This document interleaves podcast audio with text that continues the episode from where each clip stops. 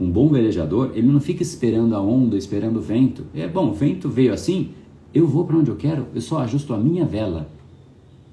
Ele não fica esperando o vento. Enquanto que o outro, não, oh, porque eu só vou andar quando o vento vier na minha direção. Eu vou descer a vela aqui e ficar esperando o vento. Cara, o outro já foi e aquele está lá. E ele começa a gerar uma série de sentimentos de incômodo, de, de não sou competente, poxa, está o mundo andando e eu fiquei parado. Então, você tem uma escolha a fazer.